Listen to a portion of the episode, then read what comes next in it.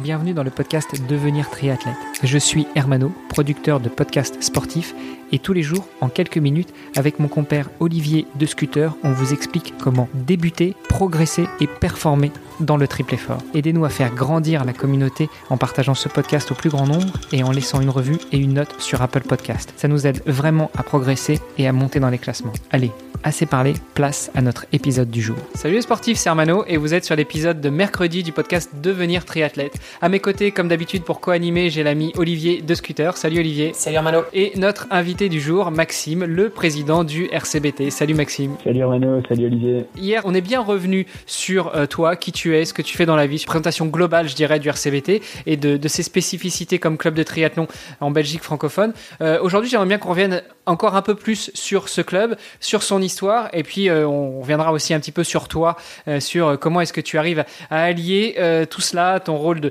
de président, ton, tes entraînements, tes compétitions, ton boulot, etc., etc. Mais déjà, revenons un petit peu sur le RCBT, l'histoire du club. Tu nous as dit hier que euh, le club avait été fondé en 2000. Euh, Toi, tu l'as intégré en 2006. Donc, euh, est-ce que tu peux nous faire un petit peu l'historique du club? Oui, tout à fait. Je préfère parler du club que, de parler moi. Ce serait quand même plus intéressant. donc, le club de triathlon en tant que tel a été créé en 2000. mais il faut revenir bien en arrière pour avoir les allez, euh, la genèse vraiment du, du racing, euh, comme on l'appelle, donc euh, le Racing Club de Bruxelles, qui est un, grand club multisport, a été créé à la fin du 19e siècle. Donc c'était vraiment l'époque où c'était des clubs qui faisaient tout. et donc on retrouve le racing euh, football, hockey, athlétisme, euh, etc. Donc, euh, qui est un des. alors, juste pour recentrer, hein, pour ceux qui savent pas très bien compter, quand on dit à la fin du 19e, c'est pas à la fin du siècle dernier, hein, c'est à la fin d'il y a deux siècles. c'est ça. Je, tenais à le préciser pour, pour montrer un petit peu l'histoire du club quand même. C'est ça, effectivement. Il y a, une, il y a tout un, tout un, un passé, un passé derrière. et au fur et à mesure, bah voilà, on, on part du club d'athlétisme du Racing Club de Bruxelles. Euh, dans les années 70, l'essor du jogging euh, et de la course hors stade a fait que euh, eh bien, une partie de ses membres ont créé le groupe Allure Libre, qui est bah, aujourd'hui un, grand club de, course à pied, de, jogging, donc une entité séparée du club d'athlétisme qui se, allez, qui se concentre bah, sur les, les, disciplines classiques de l'athlétisme. Ici, on a le groupe Allure Libre qui euh, qui fait des, des jogging, des trails, des marathons euh, euh, tout au long de l'année. Et parmi ces membres du groupe Allure Libre, il y en a quelques-uns qui se sont essayés au triathlon à la fin du XXe siècle, du coup, dans les années 1990, et euh, qui ont pris plaisir à ça, et à tel point qu'ils ont eu envie de finalement de créer une section spécifique au triathlon. Et donc ça a vu le, jour en l'an 2000, qui a commencé de manière très très très très restreinte. Il y avait une, une vingtaine de membres euh, à, la, à, la, création. Euh, et puis au fur et à mesure, ben voilà, ça, ça a grandi. C'est un sport qui a énormément gagné en popularité ces dernières années. Euh, parce que ça, ça, correspond pas mal à, un mode de un mode de vie qui, qui correspond je pense à, à, pas mal de monde dans notre société et, c'est un, une discipline qui attire énormément de monde. Euh, et donc à tel point que ben voilà 20 ans 20 ans plus tard on se retrouve avec 300 membres une école de jeunes structurée une fédération aussi qui euh, qui a pris beaucoup beaucoup d'ampleur et, et, un sport qui est euh, bah voilà un sport olympique maintenant euh, tout à fait tout à fait reconnu. Et en tout cas en, en Belgique et je sais que c'est le cas le cas en France aussi pour les, les, les éditeurs français c'est un un sport qui est vraiment bien établi dans le paysage. Euh. Tu le disais hier, tu... Alors, le RCBT refuse encore tous les ans euh, des, des, athlètes, en tout cas des, des nouveaux membres. Oui, effectivement, c'est malheureux, mais on est, on est limité par, euh, par nos capacités d'entraînement, euh, principalement en natation. Euh, à Bruxelles, c'est très très compliqué pour des clubs. On manque de piscines et donc on, on se bat entre, entre, clubs, entre sports aussi, parce que tout le monde a évidemment a, envie d'utiliser sa piscine, que ce soit des clubs de water polo, de natation, de triathlon. Euh, le public, évidemment euh, aussi. Donc euh, voilà, on est, malheureusement obligé de, se limiter pour le moment.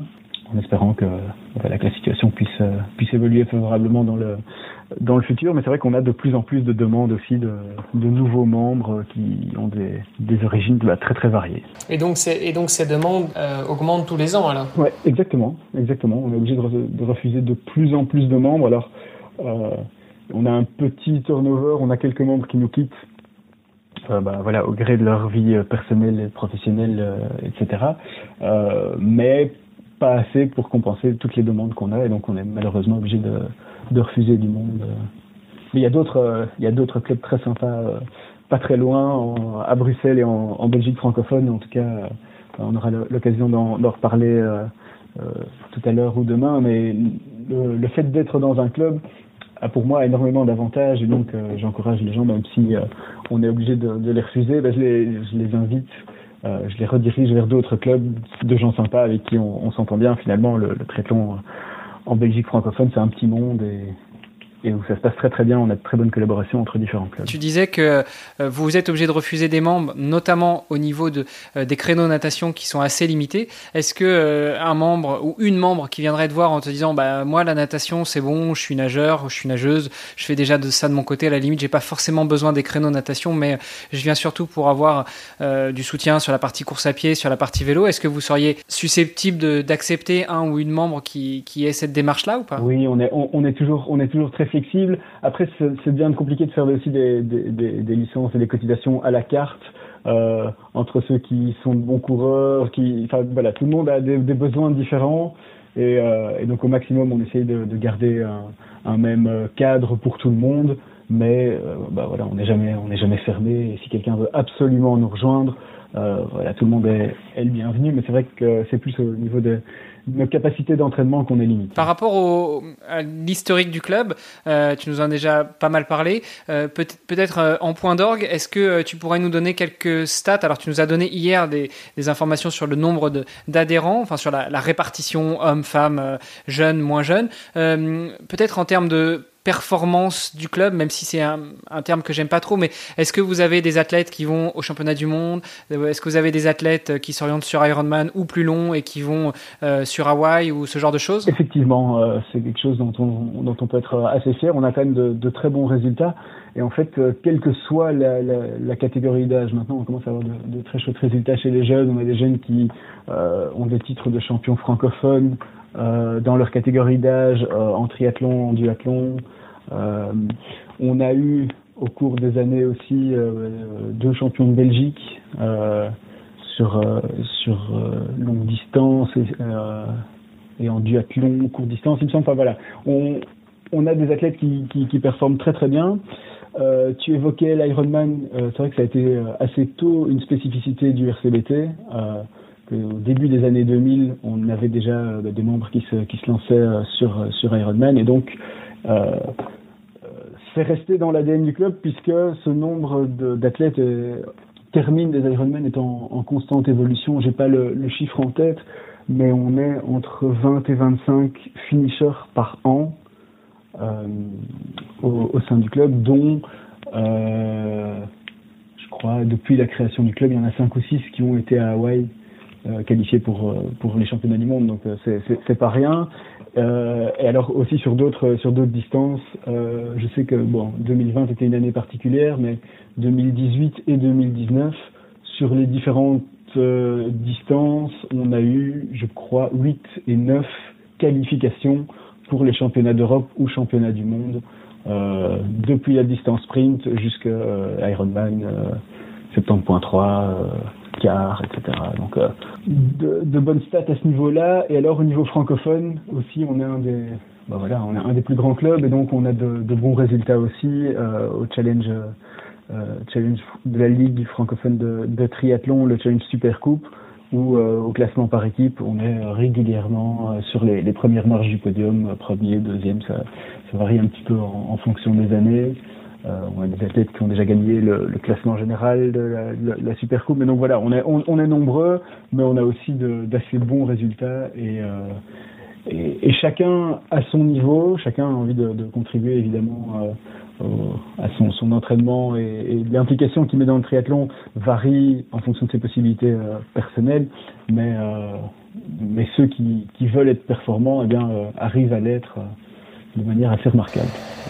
Ce qui m'a beaucoup frappé, c'est de voir cette liste avec le track record en fait de tous les tous les triathlètes qui ont fini un Ironman. Euh, corrige-moi si je me trompe, Max, mais, euh, mais donc il y, a, y y a effectivement une liste. Euh, alors je ne sais pas jusqu'à quand est-ce qu'elle remonte. Elle remonte peut-être jusqu'à l'an 2000, avec effectivement tous les, tous les athlètes qui sont inscrits du coup sur ce, ce gros tableau Excel.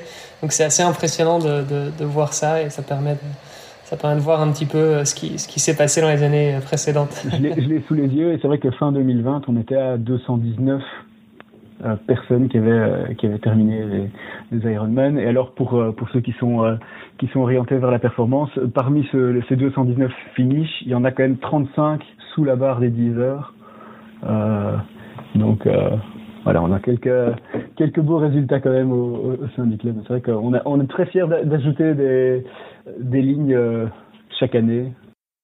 Ce qui devrait être le cas a priori au mois de juillet. On l'espère. On croise les doigts en tout cas. On l'espère. on croise les doigts en tout cas, c'est vrai. Enfin, on, on, on, y reviendra, on y reviendra peut-être euh, plus tard dans, dans, dans, la semaine.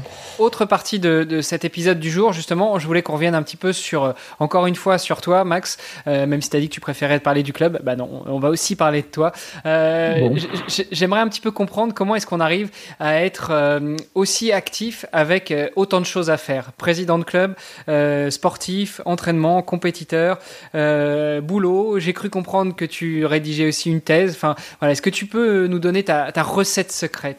La recette secrète, c'est d'être euh, la, première, en tout cas en tant que président de club, c'est d'être bien entouré, parce que euh, ici, euh, le, le, le président qui vous parle, mais derrière moi, il y a un, un, comité, donc un conseil d'administration de, de 8 personnes qui font un, un gros boulot de, de, gestion du club, plus au quotidien aussi tous nos entraîneurs, tous nos bénévoles, les arbitres, etc. Donc euh, c'est moi qui, qui, récupère ici tous les lauriers et qui parle beaucoup de moi, mais euh, je fais pas tout tout seul et euh, je suis même, enfin peut-être pas celui qui en fait le qui en fait le plus euh, et, et c'est pas moi qui fais tourner le club à moi, à moi tout seul. Donc euh, c'est ça qui est, qui est, important de se dire. On est un, un grand nombre de bénévoles qui donnons beaucoup de temps pour faire tourner le club et, c'est ça qui c'est ça le secret. Après effectivement au niveau euh, au niveau personnel euh, bah, voilà j'aime bien euh, m'organiser beaucoup et compartimenter ma journée entre période de boulot, période d'entraînement. Il faut être, il faut savoir être flexible aussi par rapport à, à ces entraînements, savoir aller nager, ou courir le matin avant de, avant d'aller au boulot, sur le temps de midi, en début de soirée et puis concilier ça avec euh, avec sa vie professionnelle ou personnelle. Ça chacun fait comme comme il peut, mais euh, mais je pense que c'est principalement une question d'organisation et d'envie.